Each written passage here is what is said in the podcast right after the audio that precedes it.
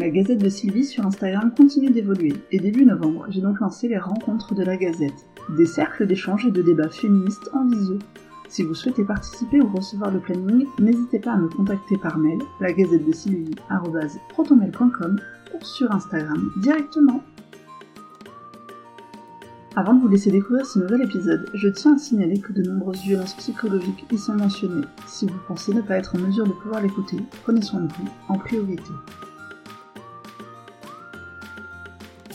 Lola est une aventurière qui rêve du tour du monde en bateau stop. La maternité pour elle ne fait absolument pas partie de son plan de vie. Et puis un jour, une rencontre et un test de grossesse positif un mois plus tard vont venir entièrement bouleverser ses plans. Après mûre réflexion, l'idée de garder l'enfant fait son chemin. Mais comment devenir mère sans même connaître le père? S'ensuit alors des mois d'aventure en découverte, pas toujours belle, un départ pour la Guadeloupe et une arrivée mouvementée. En réalité, durant toute sa grossesse, Lola rencontrera le manque de soutien, les insultes, le harcèlement, le chantage au suicide et tout ce qui ne devrait jamais faire partie de la vie d'aucune personne de notre société, mais encore moins d'une femme qui s'apprête à donner la vie. Et puis un jour, son fils naît, ça aurait pu être le début d'un grand changement et d'une nouvelle vie à trois, et ça a finalement donné lieu à de multiples rebondissements. Comment peut-on alors démarrer l'histoire de sa maternité et créer un lien avec celui devenu son nouveau-né dans ces conditions? La décision prise quelques semaines plus tard d'une séparation, la découverte d'un casier judiciaire et la sensation de ne jamais pouvoir rentrer en métropole vont alors rythmer sa vie. On pourrait être dans un mauvais film sur Netflix, mais c'est bien de la vraie vie qu'il s'agit. Pour en découvrir la suite, je vous laisse maintenant écouter l'épisode de Lola.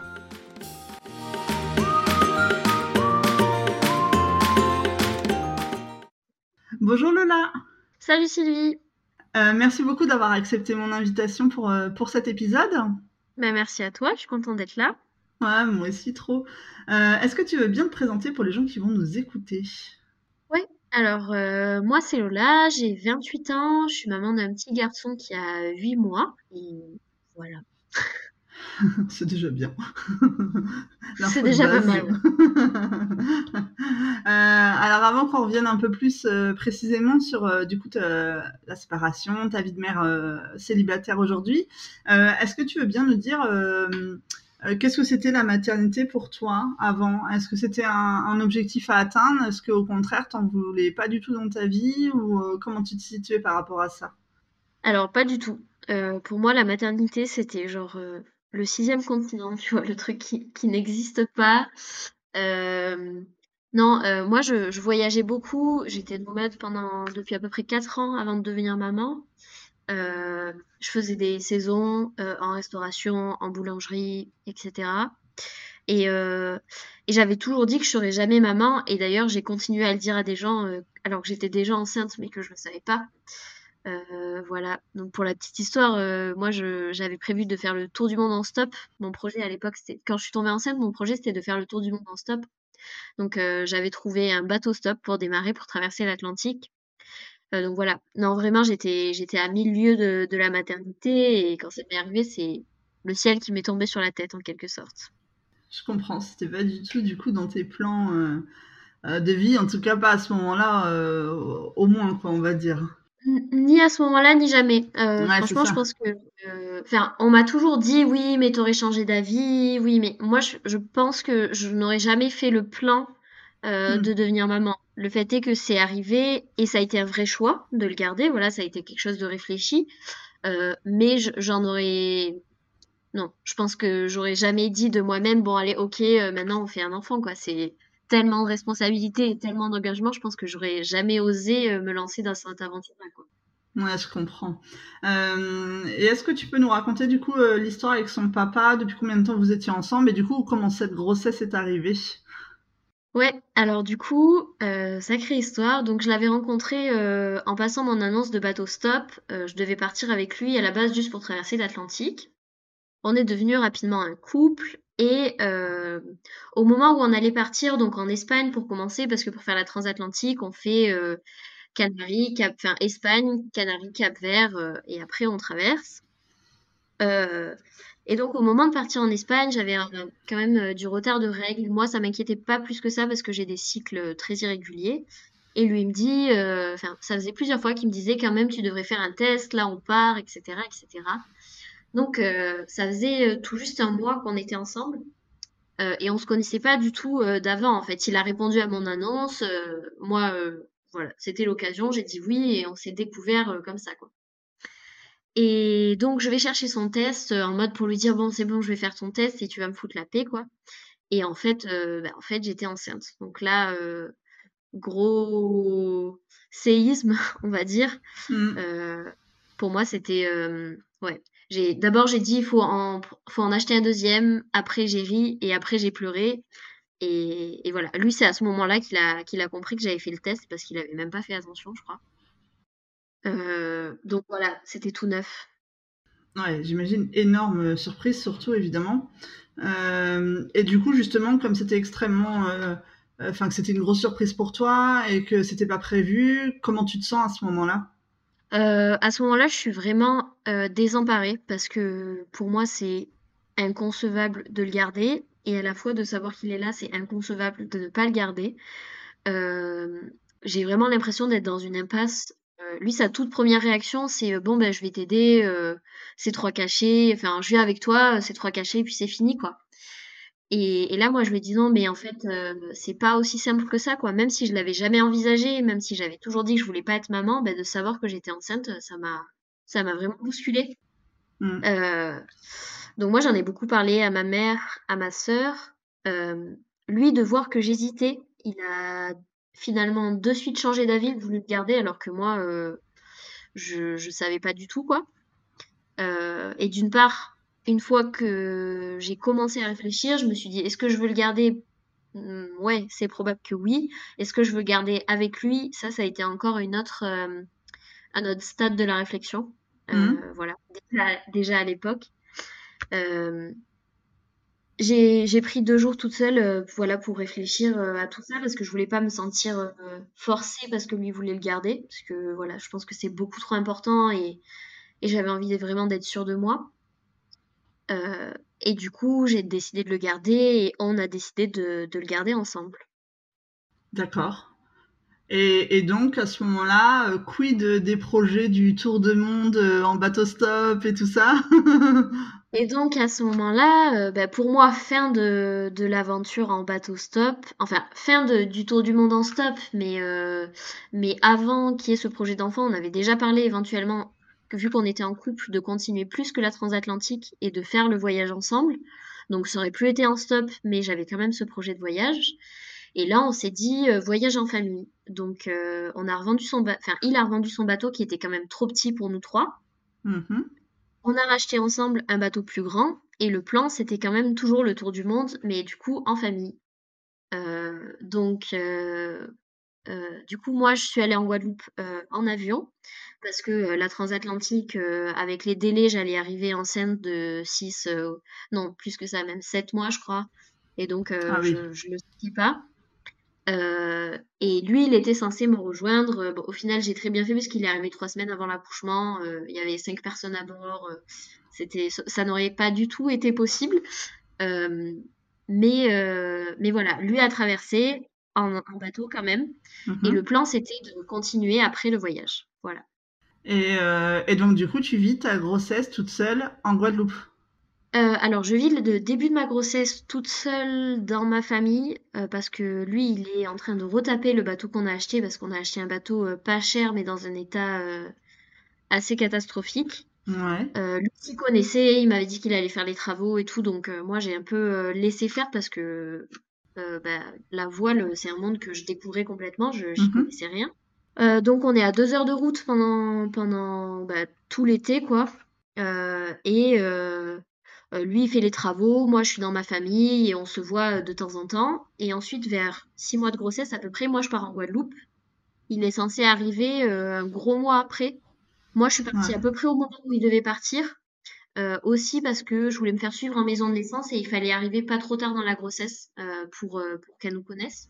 et au final, il est arrivé donc voilà deux semaines. Il devait mettre un mois, il a mis quasiment trois mois quoi. Donc, euh, du coup, là, oui, toute seule en Guadeloupe, euh, pendant les grèves, tout ça, tout ça, les barrages, c'était sympa.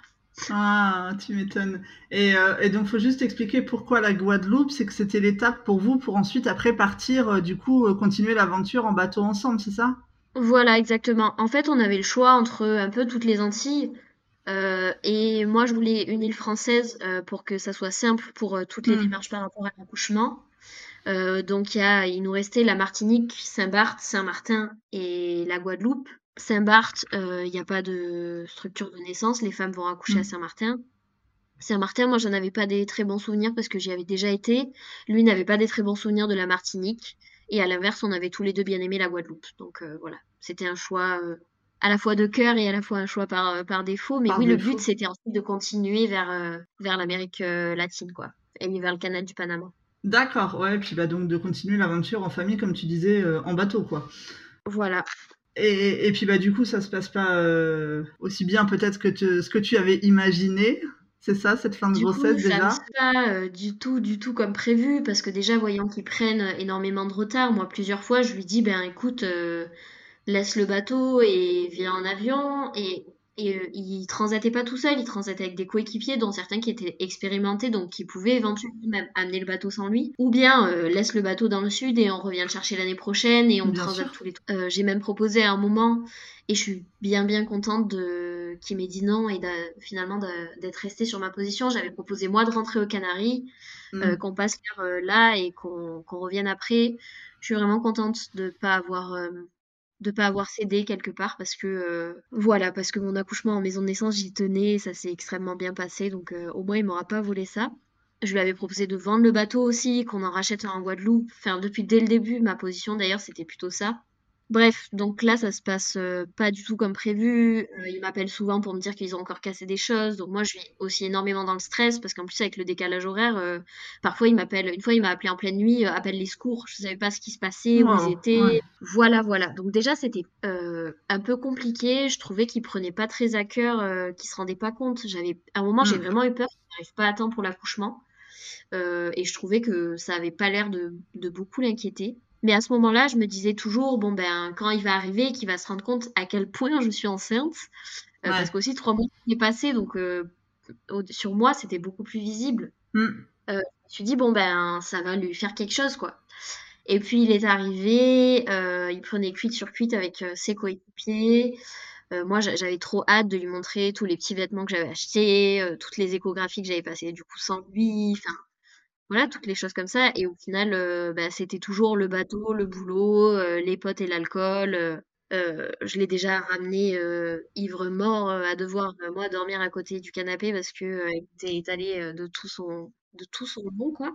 Donc pas évidemment la fin de grossesse non plus que j'avais prévu. Euh, je l'avais attendu pour acheter une voiture. il a ramené une- un truc épave que j'osais pas conduire, qui selon lui était très bien, mais n'était pas du tout adapté pour une famille. Ouais. Euh, voilà. Donc ni en me voyant enceinte, il s'est rendu compte, et du coup, ni même à l'accouchement. Et là, je pense que ça a été... euh, Enfin, en fait, ça faisait déjà beaucoup de fois que je me posais des questions, mais je pense que le fait que après la naissance, rien ne change, là, je me suis dit, bon, ok, en fait, du coup, ça ne va jamais changer, quoi. Et, euh, et donc du coup, ça veut dire que tu en étais déjà à, à envisager de, de, de continuer cette maternité en solo finalement? Ouais, je pense qu'en fait, euh, je l'ai envisagé depuis très tôt parce que au mois de... Pour Noël, on s'est vraiment engueulé comme des... Je pense que j'ai une poisse avec Noël parce que avant lui, mon ex d'avant lui m'avait quitté le jour de Noël. Enfin, deux de mes ex même d'ailleurs, donc je pense que Noël, c'est pas pour moi. Euh, mais là, on s'est vraiment engueulé. Il m'a copieusement insulté pour euh, des raisons qui n'avaient pas lieu d'être. Et donc, euh, j'ai envisagé, moi, de le quitter à Noël. Et euh, supplications, excuses, bla bla bla. Euh, j'ai passé l'éponge et je me suis dit que... Parce qu'à Noël, il n'était pas là, du coup. Donc, je me suis dit que ça irait mieux quand il serait arrivé.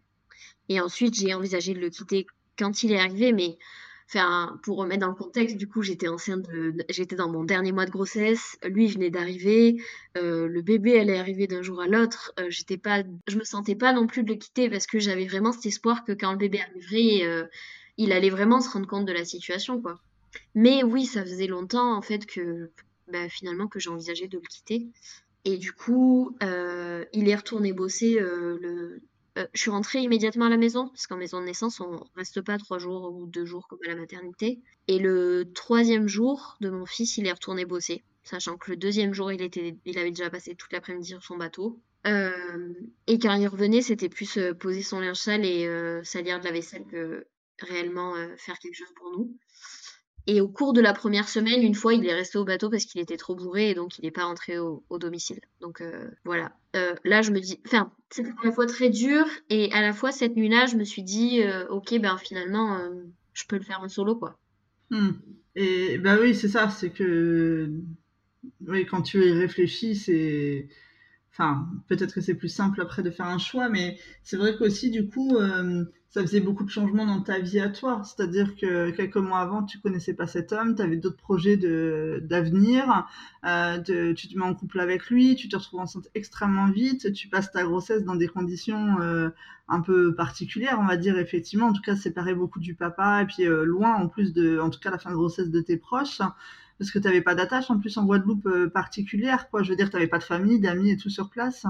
Non, non, pas du tout. Euh, j'avais quelques potes parce que euh, j'ai vécu six, ouais, six ans avant ça à peu près, mais on n'était pas du tout au même endroit de la Guadeloupe. Mmh. moi, j'avais pas de voiture parce que je l'attendais pour acheter une voiture parce que le marché de l'occasion, bon, là-bas, je dirais que c'est encore pire qu'en métropole et il y a quand même il y a beaucoup de bonnes affaires, il y a beaucoup d'arnaques aussi, quoi. Hmm. Et comme moi, j'y connais rien, je voulais pas euh, faire ça. Et plus, il y a eu euh, tous les mouvements de grève en Guadeloupe, ah qui fait que euh, je suis restée bloquée quasiment un mois où je pouvais tout juste aller faire mes rendez-vous sage-femme et faire mes courses, quoi. Et déjà ça, c'était l'épopée. Donc clairement, j'allais pas voir mes potes, quoi. Oui, non, mais du coup, c'est pas évident déjà à gérer là comme ça, euh, c'est certain. Et, euh, finalement, euh, donc, à un moment donné, tu accouches. et comment se passe la rencontre avec Pablo? Alors, toi qui n'étais pas prête à être mère et qui l'avais pas envisagé, comment ça se passe? La naissance, c'était un moment magique. vraiment, moi, je le dis et je le redis. En fait, ma grossesse et, ma maternité, c'est entre guillemets très mal passé dans mon couple, mais ma grossesse et ma maternité en elle-même, si c'était que moi et mon bébé, ça s'est extrêmement bien passé. Euh, comme je m'y attendais pas et comme c'était quelque chose que je ne connaissais pas, j'ai énormément investi la grossesse. Euh, j'ai eu la chance de pouvoir rester dans ma famille, de pas avoir à travailler de ma grossesse et du coup, euh, euh, voilà, je me documentais énormément, je, je faisais du yoga. Enfin voilà, j'étais vraiment à fond. je pense aussi parce que je me disais que j'avais pas du tout prévu d'être maman, donc j'ai pas prévu d'être maman quatre fois, soyons honnêtes. Mmh. Donc du coup, j'ai investi ma grossesse au, au, taquet, quoi. Euh, et, l'accouchement s'est extrêmement bien passé. C'était un accouchement très rapide et euh, comme, comme je l'avais imaginé, même mieux que je l'avais imaginé, du coup, en maison de naissance et tout. Euh. donc la rencontre avec mon bébé, trop, bien, quoi. J'étais, j'étais vraiment contente parce qu'à la fin, j'en avais quand même marre. Hmm. Enfin, marre. J'ai, aimé être enceinte, mais à la fin, bon, voilà, j'avais hâte qu'il arrive. donc non, c'était très très chouette, très bizarre de rentrer avec, du coup, à la maison avec un bébé qui avait 4 heures.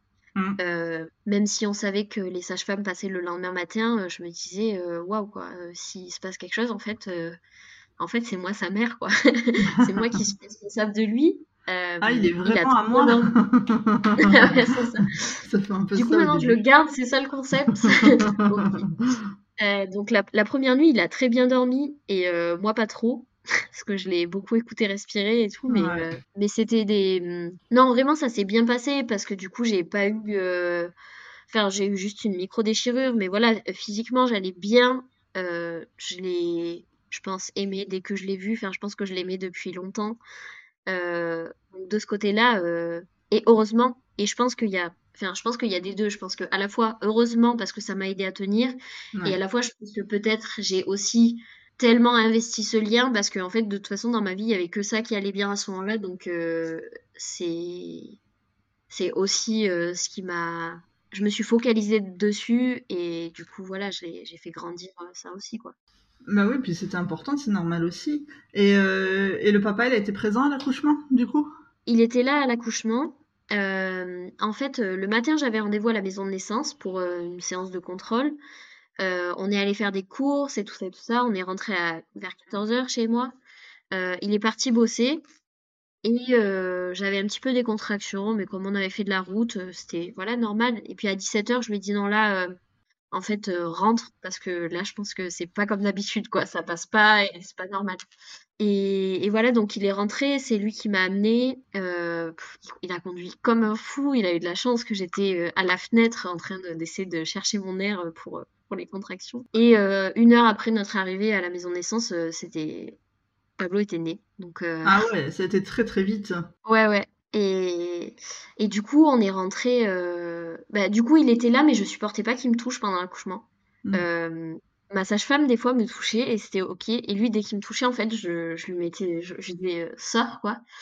Et, et j'ai essayé de lui. Voilà, c'était pas spécialement dirigé contre lui d'ailleurs à ce moment-là, c'est juste que j'avais super chaud.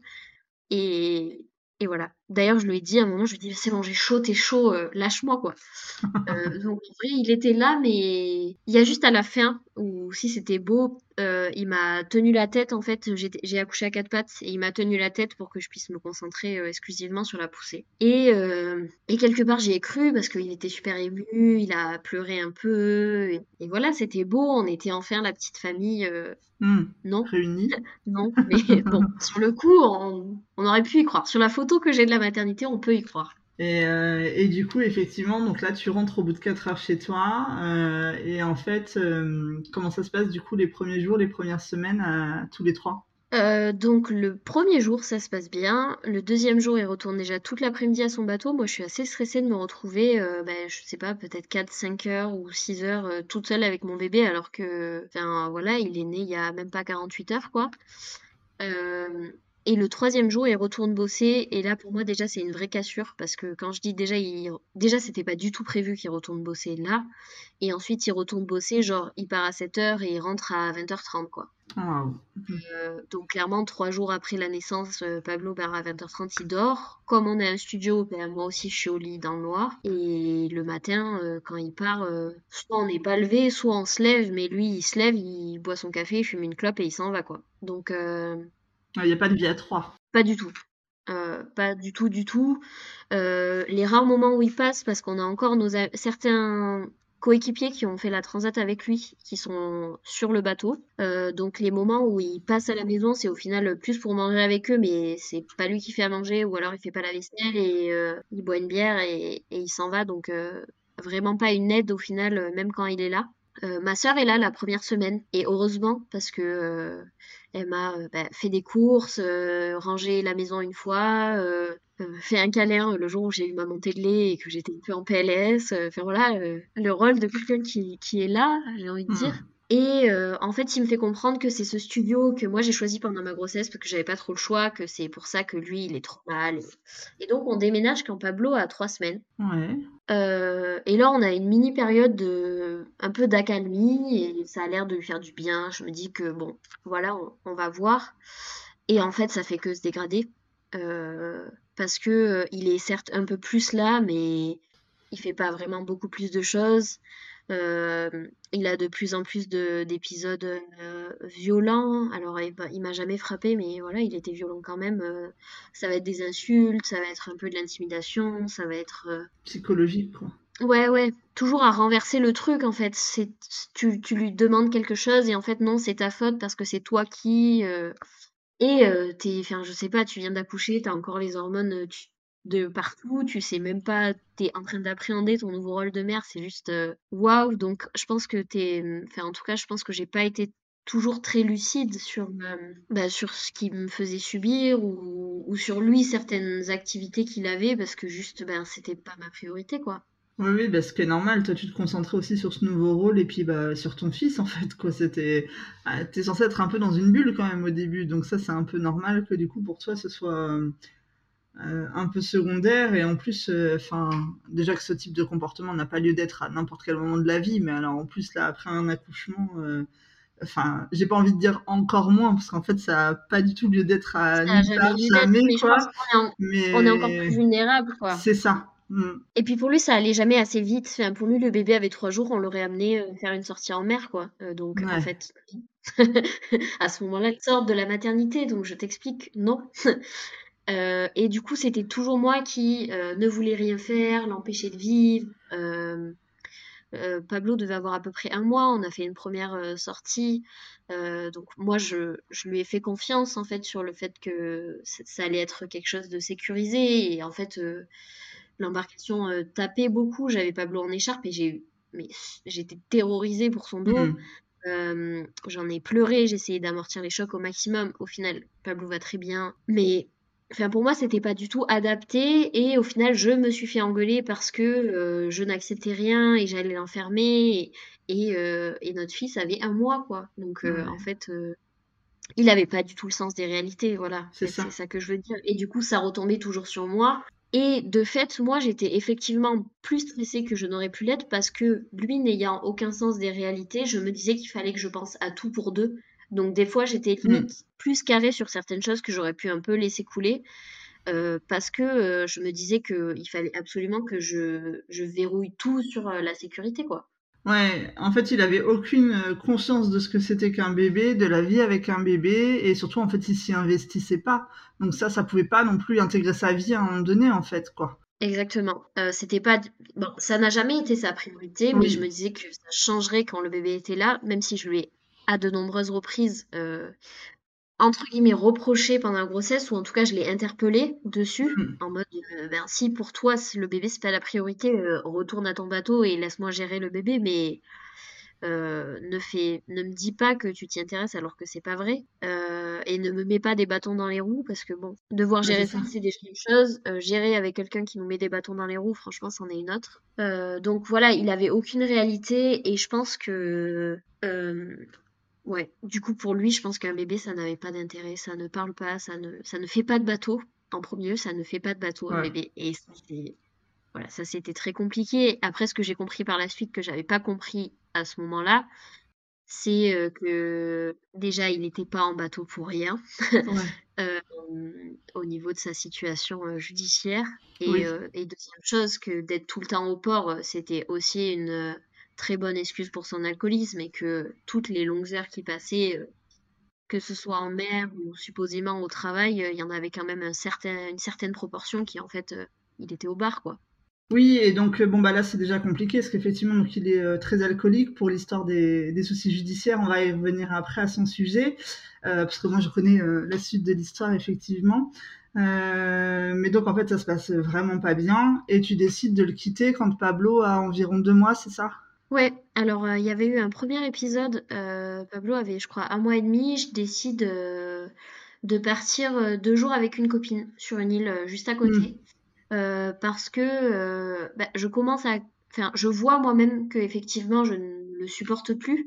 Et je lui dis, écoute, si tu veux qu'on ait une chance de faire quelque chose, laisse-moi souffler. Parce que là, effectivement, tu peux faire ce que tu veux. Dès qu'il y a un mini truc de travers, j'explose parce qu'en fait, je, je n'ai plus de patience et, voilà, donc je pars avec ma copine et je ne pars pas avec le bateau avec lequel je lui avais dit que je partais parce qu'au dernier moment j'ai l'opportunité de partir avec elle et voilà. Et là il se met dans tous ses états, il appelle les services sociaux, la gendarmerie, euh, alors qu'il savait avec qui je partais et où je partais et il m'a pas laissé le temps de, de l'avertir en fait parce que j'ai pas de réseau quand je suis arrivée et, et, je lui ai envoyé un message euh, le soir pour lui dire que tout allait bien. Enfin, en fait, dès que j'ai récupéré du réseau, la première chose que j'ai fait, c'est lui envoyer un message. Mais entre-temps, il avait euh, ameuté euh, la moitié de la planète. Il m'avait insulté, euh, je pense, de tous les noms possibles et inimaginables. Et ce jour-là, j'ai eu vraiment très très peur pour la première fois parce que c'est vraiment là qu'il m'a menacé. Je viens chercher l'enfant, tu le verras plus, mmh. t'es inconscient, tu es en danger. Et le lendemain matin, tout allait bien. Et à nouveau, le lendemain soir, euh, comme quoi, soi-disant, j'étais impliquée dans un trafic de drogue. évidemment que c'était faux. Hein. Bah euh, voilà. En plus des accusations de pseudo-maltraitance sur mon enfant et de mise en danger, moi-même, j'aurais été impliquée dans des affaires. Euh, voilà. J'ai compris par la suite que tout ce dont il m'accusait, en général, c'était lui qui en était coupable. Mais bon, à ce moment-là, je ne savais pas. Et même si j'ai eu la chance d'avoir une sage-femme super dispo, qui m'a de suite euh, rassurée parce que j'étais vraiment en panique et je savais absolument pas qui contacter. Donc euh, je lui ai envoyé un message et qui m'a dit non, il, il, peut évidemment pas prendre ton enfant comme ça. Bien sûr. Votre enfant, mais en l'occurrence, Pablo était tout petit, il était allaité, mmh. euh, j'avais rien fait. De manière concrète de, de dommageable. De euh, répréhensible, ouais. voilà. Non, mais j'allais dire, en fait, euh, juste on peut rappeler que lui, il a jamais passé deux heures avec son fils tout seul, quoi, surtout, quoi. C'est Oui, que. Je t'ai laissé euh, garder une fois deux heures quand pas Ouais. je crois dix jours. Ça devait durer une heure et en fait ça a duré deux heures parce que c'était un rendez-vous qui s'est éternisé. Euh, en fait, j'ai appris par la suite que pendant une des deux heures, c'est ma sœur et un des coéquipiers qui l'avaient gardé. Ouais, en plus. Voilà, voilà. Voilà. Donc, euh, donc non, il a jamais passé quasiment deux heures avec lui. Euh, mais donc ce jour-là, j'ai eu très très peur. Et euh, d'ailleurs, euh, je me suis rendu compte que ça avait impacté longtemps. Là, je commence à laisser Pablo Hmm. plus de deux heures. Mais par après ce, cet épisode-là, eu, j'avais énormément de mal, même à ma mère, même à mes grands-parents, à, à laisser Pablo à qui que ce soit parce que parce que j'avais peur qu'on me l'arrache, quoi. Voilà. Bah, c'est Donc, euh, normal. Attends, la crainte, elle est, euh, elle est légitime après ce que tu as traversé. euh, Enfin, c'est une évidence, quoi. Donc revenu de ça, moi je me dis il est complètement fou et Ouais. euh, je lui dis que, que je le quitte et là euh, je sais plus il pète son téléphone, il tape, euh, il se casse euh, le poignet dans la porte là, euh, bref il me supplie. Et donc on établit une sorte de contrat de on essaye pendant un mois mais telle telle telle et telle condition c'est non négociable s'il se passe ça. Donc si tu bois un verre c'est fini. J'avais des doutes sur le fait qu'il soit peut-être un peu bipolaire, donc je lui en parle, je lui dis, ben, une des conditions, si tu veux vraiment qu'on essaye, c'est tu commences un suivi chez un psy et tu fais quelque chose, parce que si c'est ça, ben, ça se soigne, mais il faut prendre en main, quoi. Ouais. Voilà, ça dure euh, une semaine euh, où euh, il s'investit, euh, il donne le bain à Pablo, bon alors pas tout le temps, mais il fait le ménage, il fait à manger, voilà, une semaine un peu waouh quoi, je sais pas d'où ça sort, je l'ai jamais vu comme ça et ma foi, j'en profite. Euh, ma mère vient en vacances une semaine et là ça redégénère, euh, plein d'insultes euh, vis-à-vis de ma mère aussi, des menaces, etc., etc. Et lui, souvent, en fait, il me fait le coup de, ok, puisque c'est quand je lui dis que je veux le quitter, ben puisque c'est ça, je me casse, t'entendras plus parler de moi. Et puis il revient 30 minutes après, quoi.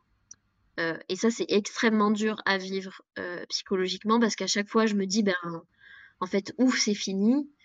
Et jusque-là, moi, je lui disais ça, mais j'avais jamais eu le cran, peut-être, ou je sais pas, de partir, alors que moi, j'avais le nouveau-né, je savais pas où aller.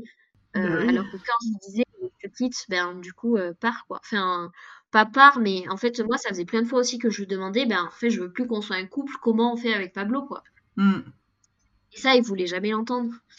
Euh, et donc jusqu'au jour où on loue un Airbnb euh, parce que lui il avait un chantier euh, assez loin de notre domicile. Et en fait voilà il y a encore d'autres petits trucs. Et l'après-midi je lui dis ben en fait je te quitte parce que parce que moi-même je sens que ça fait trop de fois que je le dis et que plus je le dis moi moins moi-même je me crois. Oui. et, et là, je suis déterminée de, je ne reviendrai pas sur ma décision, je te quitte et c'est fini. En fait, il s'est passé trop de choses et voilà. Et donc lui me dit, bah écoute, réfléchis ce soir, euh, je, je rentre pas ce soir, euh, reviens, je reviens demain matin, réfléchis. Moi, je lui dis, bah tu fais ce que tu veux, mais c'est- c'est tout réfléchi quoi. Ouais. Et là, donc, euh, le soir même, je reçois un message euh, supposément d'un ami à lui qui me dit qu'il s'est pendu et qu'il est transféré en hélicoptère sous respirateur.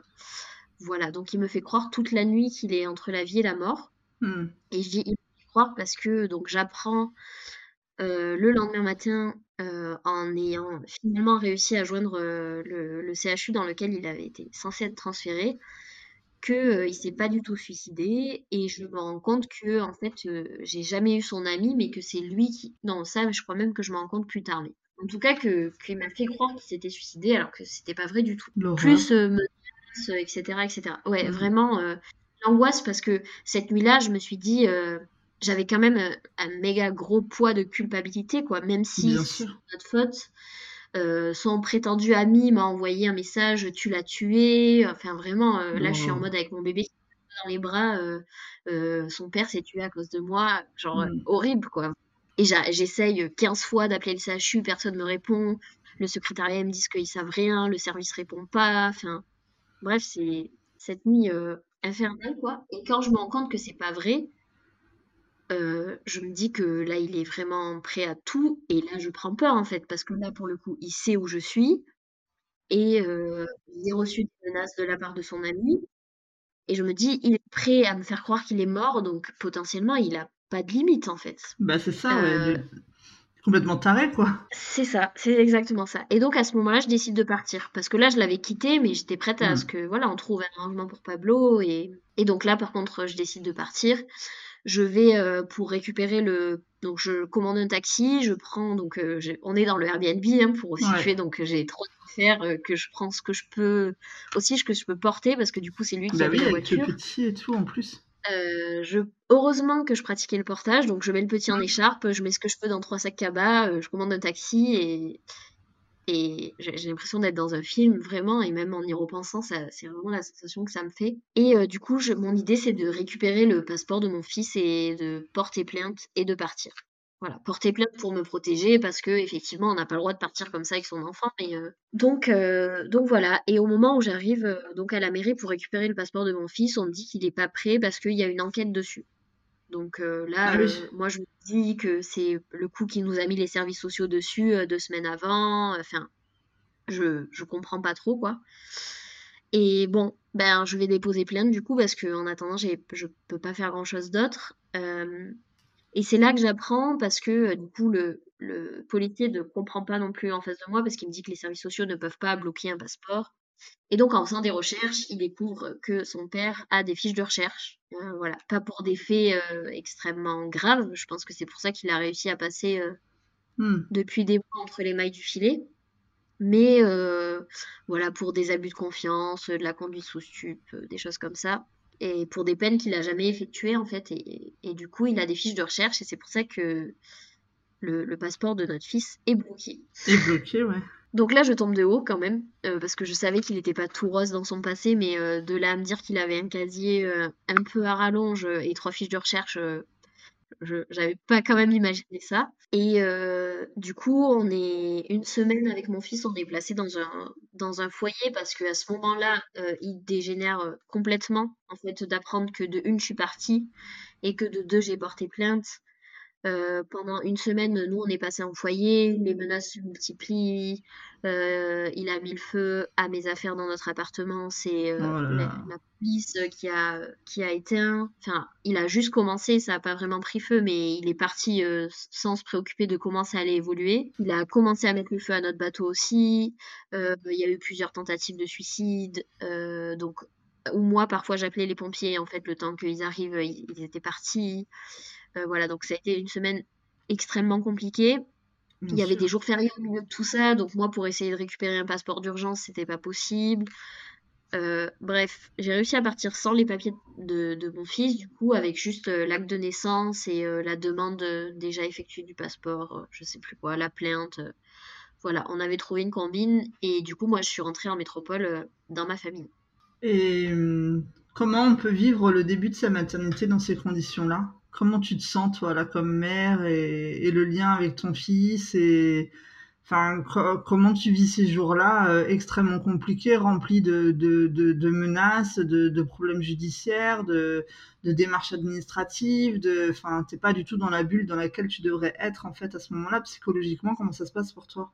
Ouais, alors, euh, le lien a jamais été coupé, mais je dirais que cette semaine dans le foyer, ça a quand même été la plus dure parce que, euh, mais en fait, pour essayer de, trouver une solution, j'avais pas j'avais pas d'autre choix que d'être quand même beaucoup au téléphone, que ce soit avec ma famille qui essayait aussi de chercher des infos, avec lui qui m'envoyait un nombre de messages par jour euh, absolument faramineux, à des fois devoir appeler les secours parce que ben, mine de rien je m'inquiétais quand même pour lui, ou à devoir mmh. reprévenir la police, ou euh, euh, et de pas être chez moi, de pas même si j'ai voilà, je remercie vraiment parce que je savais que j'étais au moins en sécurité dans cet endroit.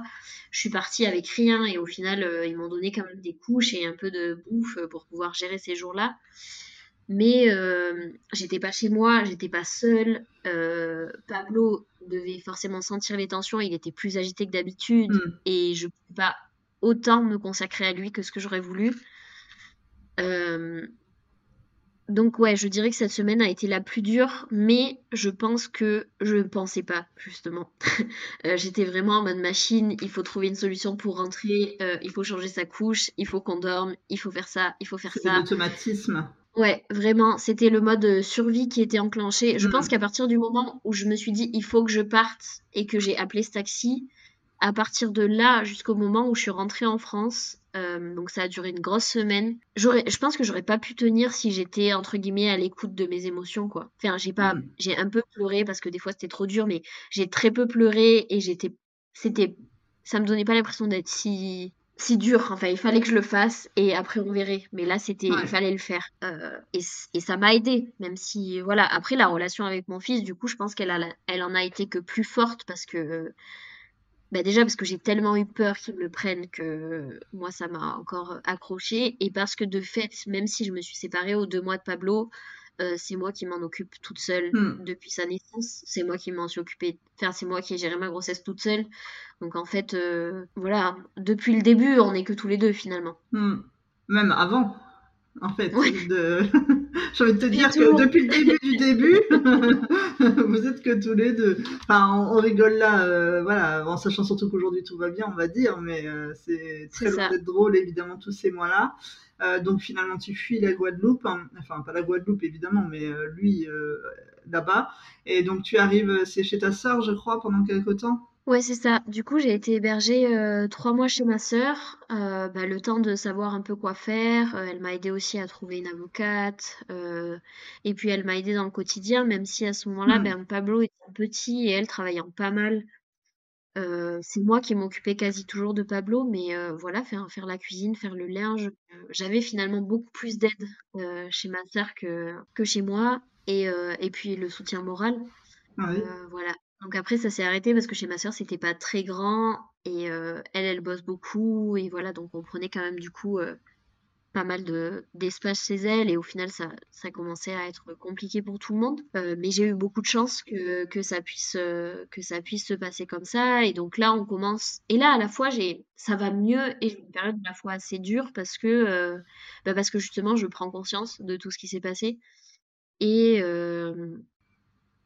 et entre guillemets tout va mieux euh, d'un point de vue euh, regard extérieur et pour moi ben tout va pas mieux et je me sens un peu euh, j'ai envie de dire engluée enfin les choses basiques me demandent quand même beaucoup d'énergie à ce moment-là juste parce que émotionnellement il y a plein de choses qui sont en train de se passer et c'est très lourd quoi Ouais, puis tu as peut-être un contre-coup aussi, en fait, de tous les mois. Enfin, en, moins d'un an, ta vie, elle a été totalement chamboulée. Et, tu te fais peut-être aussi un contre-coup, justement, de. Même si là, à un moment donné, tu es en sécurité, tu avec ta sœur, en gros, euh, toi et Pablo, vous allez bien, euh, basiquement, on va dire, sur euh, les choses essentielles euh, il y a un moment donné, tu es quand même englué dans une sacrée histoire et peut-être que là, tu es en train de réaliser en fait tout ce qui s'est passé, tout ce que tu as vécu parce que justement, comme tu le disais, jusqu'à présent, tu étais en mode survie, donc c'est du pilote automatique et tu avances et tu fais ce qu'il faut parce qu'il n'y a pas le choix, il faut aller tout droit, il faut s'en sortir à un moment donné. Mais en fait, juste peut-être que toute la pression elle retombe et que tout ça c'est normal en fait. Ouais, exactement. Je pense qu'il y a de, y a beaucoup de ça. Euh, il y a aussi le fait que euh, bon, en plus de cette situation qui est très compliquée, je fais quand même aussi une croix. J'avais déjà fait une croix sur, sur certains de mes projets de voyage du fait de la maternité. Là, je me retrouve euh, maman solo et je me dis, là, les voyages, ma fille, c'est terminé. Et ça fait 4 mm. ans que les voyages, c'est pour ainsi dire toute ma vie. Euh, que ce tour du monde en stop, c'était euh, le seul projet que j'ai gardé en tête pendant plusieurs années, alors que d'habitude je papillonne d'un projet à un autre. Et là, euh, bah, finalement, je vois quand même toute ma vie et tous mes projets s'écrouler et je me dis, bah, il faut réinventer ma vie, quoi. Et c'est lourd. Euh, et en même temps, il faut faire le dossier pour l'avocate et du coup, il faut se replonger dans toutes les menaces, faire les mmh. captures d'écran, trier tout ça. Euh, et du coup, on n'en sort pas vraiment. Sans compter que c'est pas parce que je suis partie que le harcèlement s'arrête. Mmh je reçois encore euh, régulièrement euh, des euh, voilà une, alternance de tu me manques pour pourquoi t'es parti et grosse conne salope etc etc etc plus menace donc donc c'est encore quand même très très dur.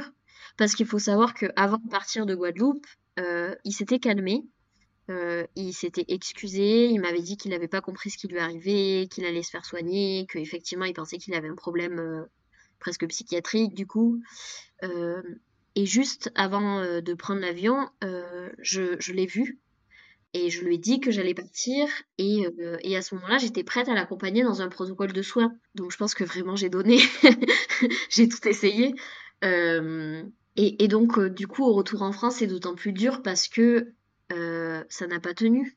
Bah et que j'ai quand même eu cet espoir, au moins pour mon fils, et que lui, il n'arrête pas de me dire qu'il va changer, et qu'à chaque fois qu'il me dit qu'il va changer, c'est quand même. Il y a quand même une part de nous qui a envie d'y croire, et c'est super dur de, du coup, de rester froide dans ces moments-là, parce qu'on a vraiment l'impression que c'est nous, la personne horrible, alors qu'en fait, pas du tout, c'est juste une alternance, et ça sera toujours comme ça, et, et il a aucune réelle envie de s'en sortir. Mais. Mmh. Mais il y a aussi ces moments-là où, au final, il est, entre gros guillemets, gentil, qui sont presque plus durs à gérer euh, que les insultes contre lesquelles, euh, au bout d'un moment, on apprend à, se blinder, quoi. Oui, et puis, euh, en fait, déjà, il faut expliquer que... parce qu'il y a peut-être des gens qui vont être surpris à l'écoute, c'est que tu peux pas, genre, le bloquer et puis avoir de contact avec lui. T'es pas passé encore devant JAF notamment euh, pour euh, la garde de Pablo bien évidemment.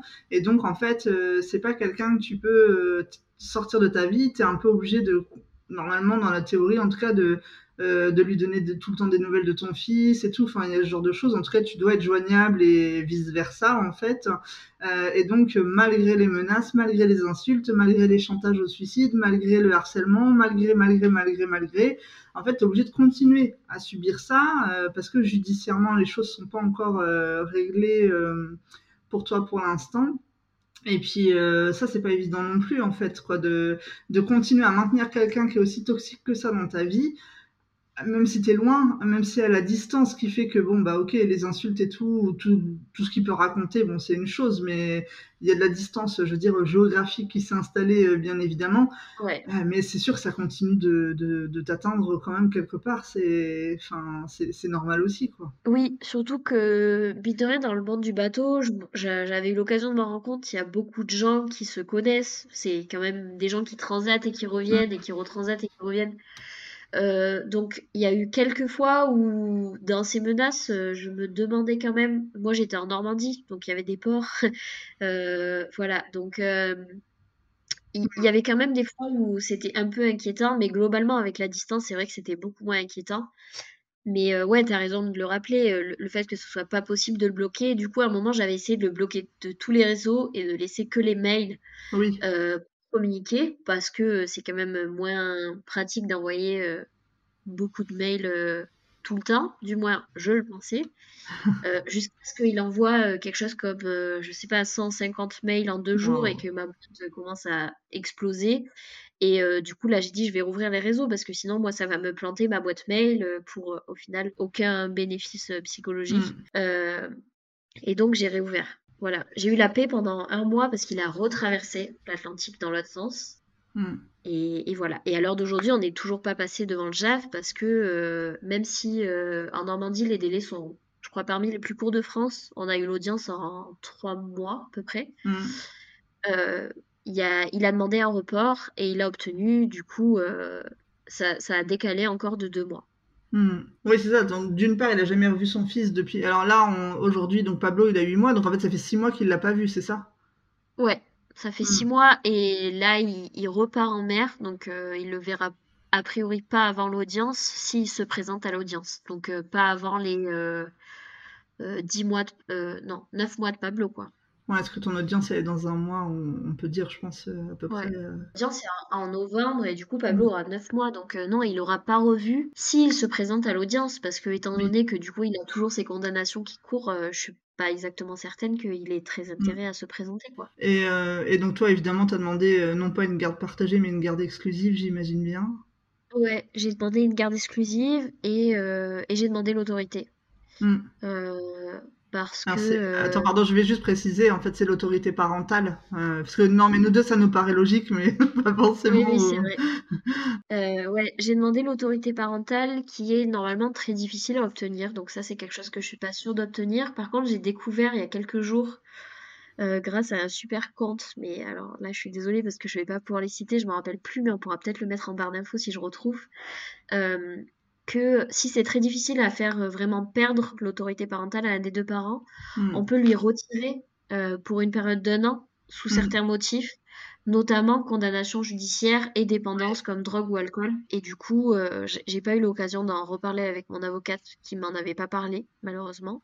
Mm. Euh, mais je pense que si euh, on n'arrive pas à obtenir le, la destitution, entre guillemets, je vais essayer de, de, demander au moins ça parce que, voilà, parce que pour situer, si on a l'autorité parentale exclusive, on n'a pas besoin de, de, de, l'accord de l'autre parent, voilà, sauf pour euh, intervention euh, chirurgicale non urgente et déplacement à l'étranger. Mm. Donc en soi, si on a une vie classique, j'ai envie de dire, c'est pas très dérangeant. Quand on voyage beaucoup, bah, du coup, c'est ça limite mm. beaucoup. Quoi. Ouais, et puis en fait, il, il faut rappeler en France que hum, euh, ça, c'est un des combats euh, des collectifs, des mères euh, célibataires notamment, par rapport à cette histoire d'autorité parentale, parce qu'en fait, même quand il y a des cas de violence, même quand il y a des cas de violence de tout type, hein, même si certains enfants sont, se retrouvent placés ou genre de choses, en fait, en France, vraiment, pour qu'on enlève l'autorité parentale, effectivement, enfin c'est un vrai combat, ce qui est pas normal en fait du coup dans certaines situations euh, malheureusement. Euh, et, en fait c'est une vraie difficulté parce que ça oblige des femmes à toujours être en contact en fait à voir avec leur bourreau ou le bourreau de leurs enfants ou même bah, dans ton cas à toi mine de rien quand même beaucoup de violences euh, euh, psychologiques et de menaces. Et puis on rappelle que c'est quelqu'un qui a un casier judiciaire effectivement. Donc on n'est quand même pas dans les meilleures conditions voilà pour qu'il puisse exercer son autorité parentale et en fait, tout ça, c'est pas forcément pris en compte par la justice. Ouais, ouais, ouais. Et puis se dire que en tant qu'adulte, on a quand même un certain recul. Enfin, moi, j'ai eu la chance de pas grandir dans la violence. Donc, au final, mmh. une fois que je l'ai reconnu, je sais me dire, OK, ça, c'est de la violence. Là, il est en train de me manipuler.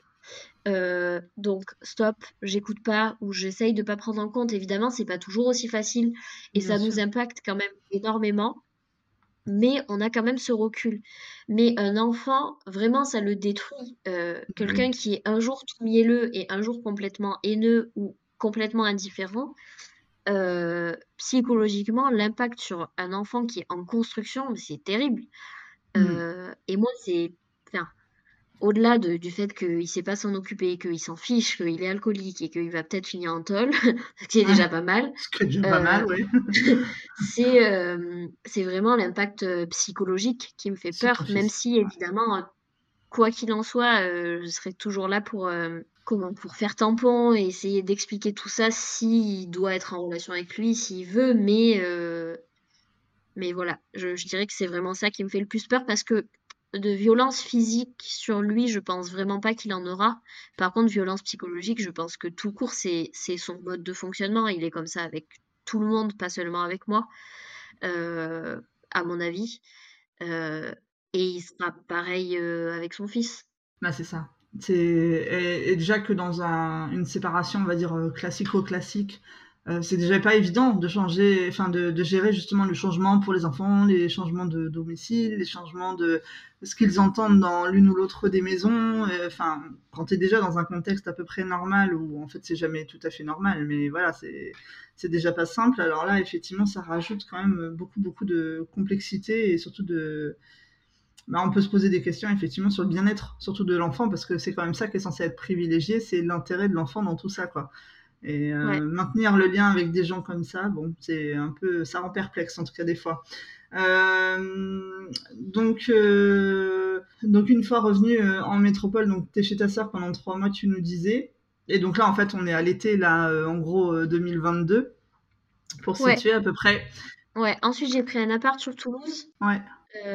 pendant pendant deux mois. Euh, et ensuite, euh, j'ai décidé de venir finalement habiter chez mes grands-parents.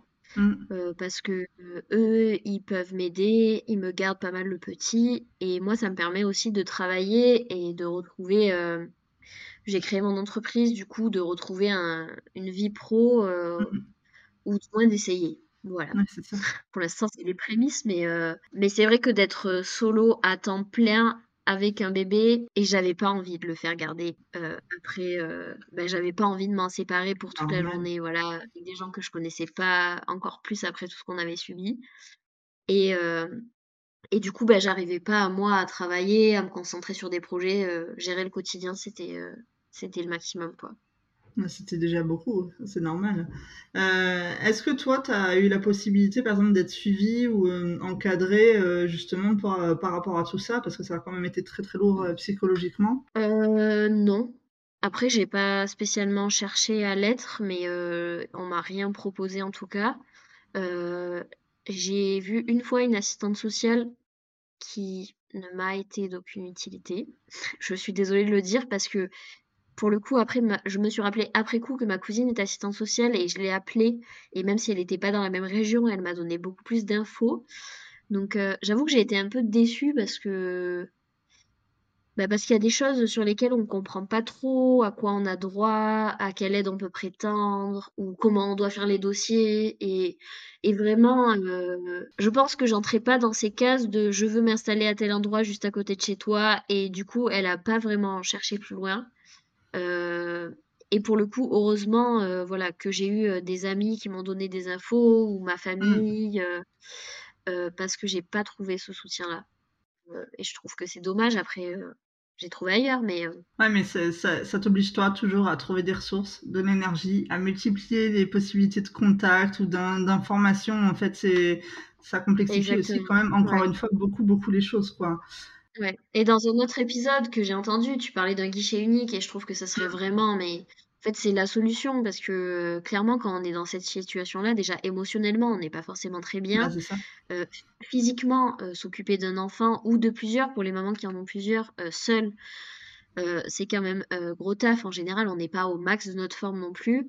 et du coup, au final, c'est vraiment Ouais, c'est vraiment dur, je trouve, de devoir toujours soi-même aller chercher l'information euh, et, et, et, refaire toutes les démarches. Et pour peu qu'ils perdent un papier ou les transmettre à tel et tel organisme, ça demande une énergie mais folle, quoi. C'est ça, tout le temps, toujours. Euh, et, donc, bon, bah là, euh, judiciairement, on a bien compris que tu attendais évidemment l'audience en novembre. Et sinon, donc, tu as créé ton entreprise. comment tu vois euh, au moins les mois là qui arrivent? On va peut-être pas parler des années à suivre, mais les mois déjà là. Ouais, on va pas parler des années parce que concrètement, j'en ai aucune idée. Ah même si mon projet, enfin, en tout cas, mon, ouais, mon souhait plutôt à très long terme, euh, ça serait de, recommencer à voyager avec mon fils.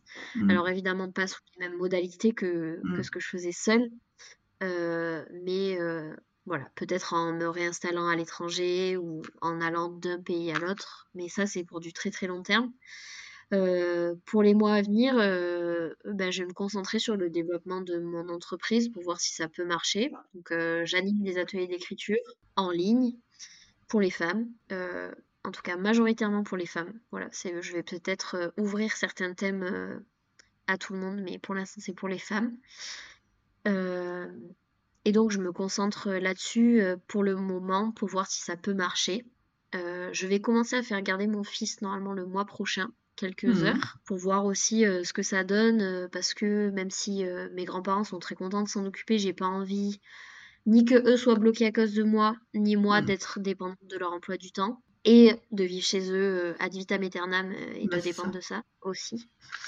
Euh, et donc dans les prochains mois, il y aura peut-être aussi un déménagement parce que j'ai bien envie d'avoir mon espace quand même, mais à voir comment se passe la garde de mon fils. Donc, mm. en fait, tant que l'audience sera pas passée et, mm. et tant que j'aurais pas commencé à le faire garder, j'ai l'impression que c'est super dur de me projeter. c'est normal. Voilà. Après, moi, avant, je bossais dans la restauration, donc je me dis toujours que si ça marche pas à mon entreprise, eh bien, je recommencerai à bosser dans la restauration, mais euh, du coup, euh, le projet principal pour l'instant, c'est ça. Non, mais on te souhaite euh, beaucoup de succès, bien évidemment. Et puis, il y a peut-être aussi une histoire finalement financière aussi. C'est que pour l'instant, même, enfin, je veux dire, même moralement, d'être chez eux, c'est quand même un gros soutien aussi, peut-être moral, qui est important là aujourd'hui pour toi, justement, d'avoir aussi même un cadre de, enfin, même si évidemment, tu es carrément capable d'être toute seule avec ton fils, de t'en occuper et tout, ça, ça a rien à voir. Mais juste là, après ce que tu as vécu, de d'être entouré, peut-être que tu as besoin de ce soutien-là aussi et que c'est OK en fait. quoi. Ouais, ouais, c'est important et, euh, et c'est une vraie. Enfin, du moins, pour développer mon projet, c'est vraiment une hmm. vraie, vraie aide parce que.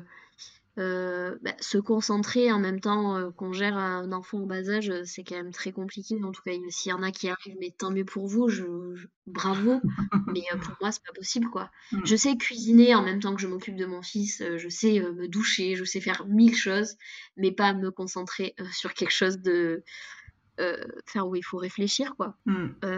donc pour ça pouvoir pouvoir déléguer la logistique, pouvoir déléguer mon fils quelques heures par jour et savoir qu'en plus il est il est heureux quoi. C'est pas je le laisse pas la main dans l'âme. Vraiment je vois qu'il est bien avec eux et donc ça c'est c'est vraiment super important quoi. Euh, bah oui, oui, non, ça c'est normal. Mais déjà, au moins aujourd'hui, ça te permet d'avoir retrouvé aussi une, on va dire, une forme de stabilité qui est importante aussi là pour vous deux, quoi, de toute façon, et pourtant en premier, quoi. Oui, et puis financièrement, comme tu le disais aussi, ne pas avoir de loyer à payer, on va pas se mentir, euh, ça, ça change tout, quoi. Ouais. Euh, parce bah que, du coup, bon, mon ex me doit quand même beaucoup d'argent. et du coup, le bateau qu'on avait ensemble, je lui ai cédé pour zéro peu de temps après être rentrée en France parce que euh, je commençais à me rendre compte que c'était pas net partout. Et notamment, en fait, il avait jamais payé le port. Donc, euh, en fait, ça aurait été une source de dette en plus. Mais du coup, mm. tout l'argent que j'ai investi dans ce bateau, qui était censé être notre maison, au final, euh, mm. bah, il est parti aussi. Donc, bah, donc c'est bien de pas payer le loyer. ouais, c'est clair. c'est un budget que qu'on avait investi pour l'avenir et qui est qui, qui est tombé à l'eau, c'est le cas de le dire, quoi. Et donc euh, aujourd'hui, euh, financièrement, euh, tu, tu, vis de quoi? Tu as donc les ressources des ateliers, mais là ça démarre, donc j'imagine que c'est pas encore très important. C'est, as le droit du, chômage ou du RSA Alors heureusement, j'avais pas mal de droits au chômage, mmh. donc là j'en ai encore, je pense, pour un peu plus d'un an. Ah oui, donc ça l'avantage, ouais, voilà. Et l'avantage avec le statut de micro-entreprise, là, c'est que, en fait, euh, il calcule euh, ce qu'on gagne et il mmh. complète euh, jusqu'à ce qu'on aurait gagné normalement. Et ils déduisent en plus seulement les jours d'indemnité équivalent. Donc, admettons, si je gagne la moitié de mon chômage, ils vont me donner l'autre moitié et mmh. me décompter seulement euh, la moitié d'un mois. Donc, ça va me permettre d'allonger mes droits. Euh, donc, pour l'instant, j'ai le chômage. Euh, j'ai depuis le mois dernier seulement, parce que la CAF m'a envoyé plusieurs messages, vous êtes marié, vous n'avez pas déclaré votre situation ou vous êtes en couple. Non, non, je ne suis pas en couple, j'ai bah, porté plainte contre le père de l'enfant. Mais du coup, depuis le mois dernier, j'ai le droit à l'allocation parents ah isolés, mmh. euh, qui va s'arrêter si on. Je crois que c'est deux ou trois mois sans le jugement. Donc, euh...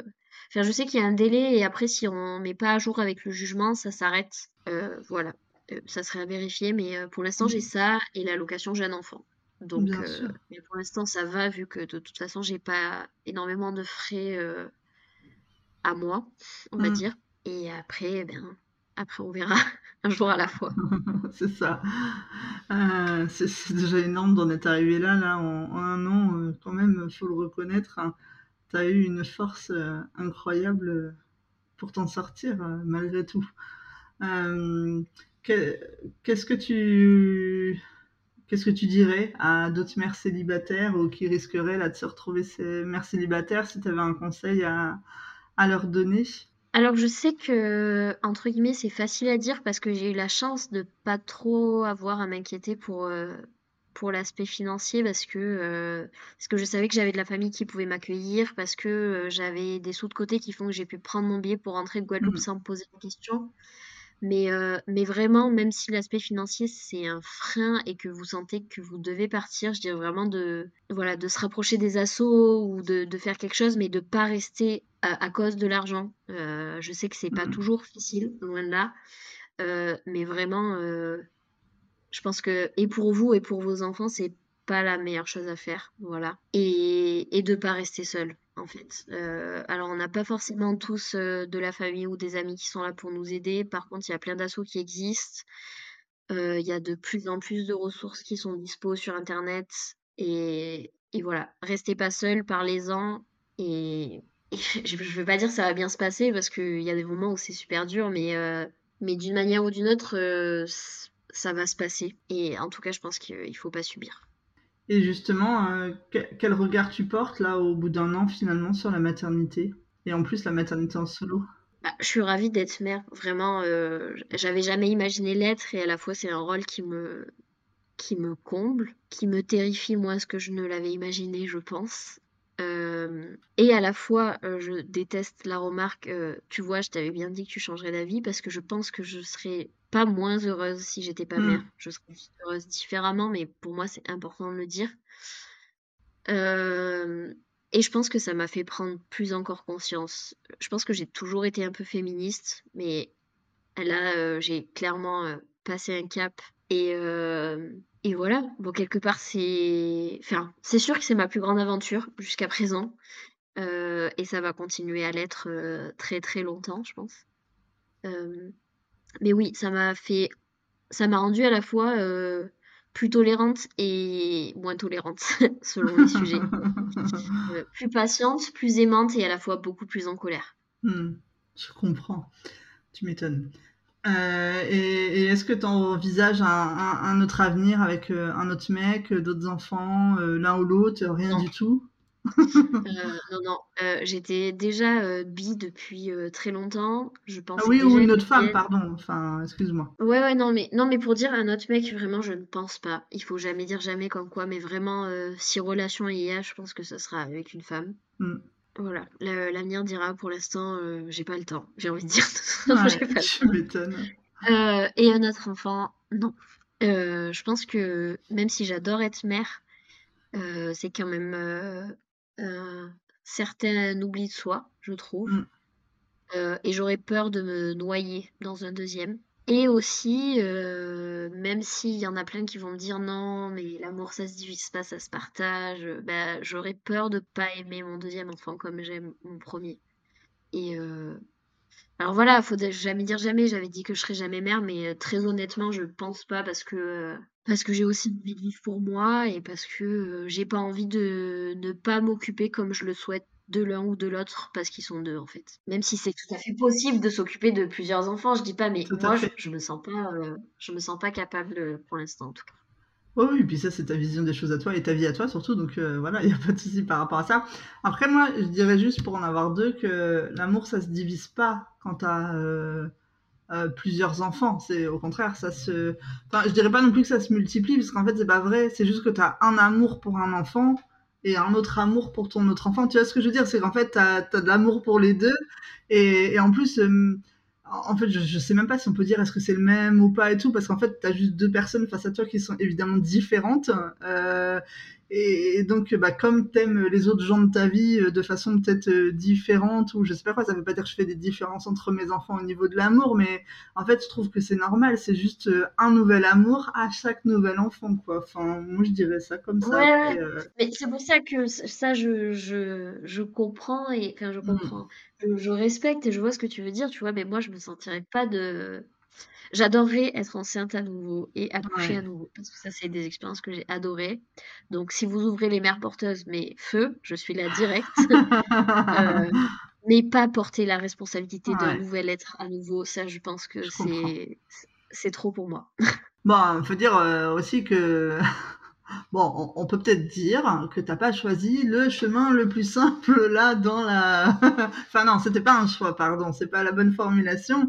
Mais ce que je veux dire, c'est que les choses peuvent se passer aussi euh, euh, beaucoup plus simplement, mais ça n'empêche pas qu'effectivement on peut ne pas vouloir d'autres enfants et c'est tout à fait entendable et respectable aussi. Bien évidemment, il n'y a pas de, il a pas de problème par rapport à ça. Euh, et si on avait des politiques qui nous écouteraient, qu'est-ce que tu leur demanderais pour les mères célibataires euh, en plus? Parce que pas en moins, hein, évidemment, mais en plus. euh, tout. Non, le guichet unique, vraiment, super important. Euh, la loi, ou je sais pas si c'est un décret ou une loi vraiment qui va passer sur le complément de mode de garde, là, non, en fait, euh, arrêtez, euh, réfléchissez, enfin, parlez avec les gens concernés, en fait, au lieu de pondre des lois qui n'ont aucun sens et qui vont encore plus discriminer des personnes qui, bien souvent, le sont largement déjà assez.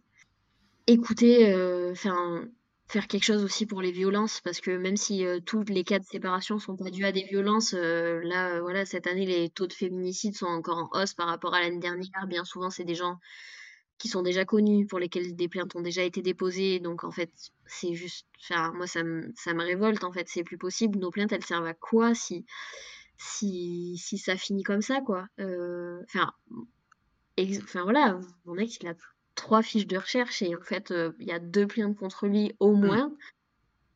et bah, il va très bien. Hein. Moi, je sais où il est et les flics pourraient le savoir aussi, quoi. Mais qu'est-ce qu'on fait, quoi? Mmh. Et des tas d'autres choses pour lesquelles je suis moins compétente, mais même au niveau économique, au niveau des modes de garde, sur des horaires décalés, sur le nombre de places, enfin sur parler avec les gens concernés. Voilà, en fait, parler avec les gens concernés et, écouter-les surtout, parce que là, c'est c'est pensé d'en haut et ça n'a aucun sens. Merci beaucoup. Est-ce que tu veux ajouter autre chose, Lola? Euh, non, ben merci beaucoup à toi de, de faire vivre tous ces témoignages parce que clairement, euh, Enfin, moi, j'ai eu l'impression d'être dans un film, dans toute cette histoire, et en fait, de se dire que ben, c'est la vraie vie de certaines personnes et que des fois, on n'est pas seul, et ben, ça fait du bien aussi, je pense. C'est vrai, tu as raison. Euh, ben, en tout cas, je te remercie vraiment beaucoup. C'était euh, extrêmement chouette euh, de pouvoir. encore une fois, hein, c'est pas l'histoire en elle-même qui est très chouette, c'est vraiment juste de, effectivement, de pouvoir en parler, d'apprendre de, justement qu'il y a des parcours différents pour chacune et de que malgré tout tout le monde s'en sort, mais de, de, raconter chaque histoire de vie parce que je pense que c'est important effectivement. Merci beaucoup.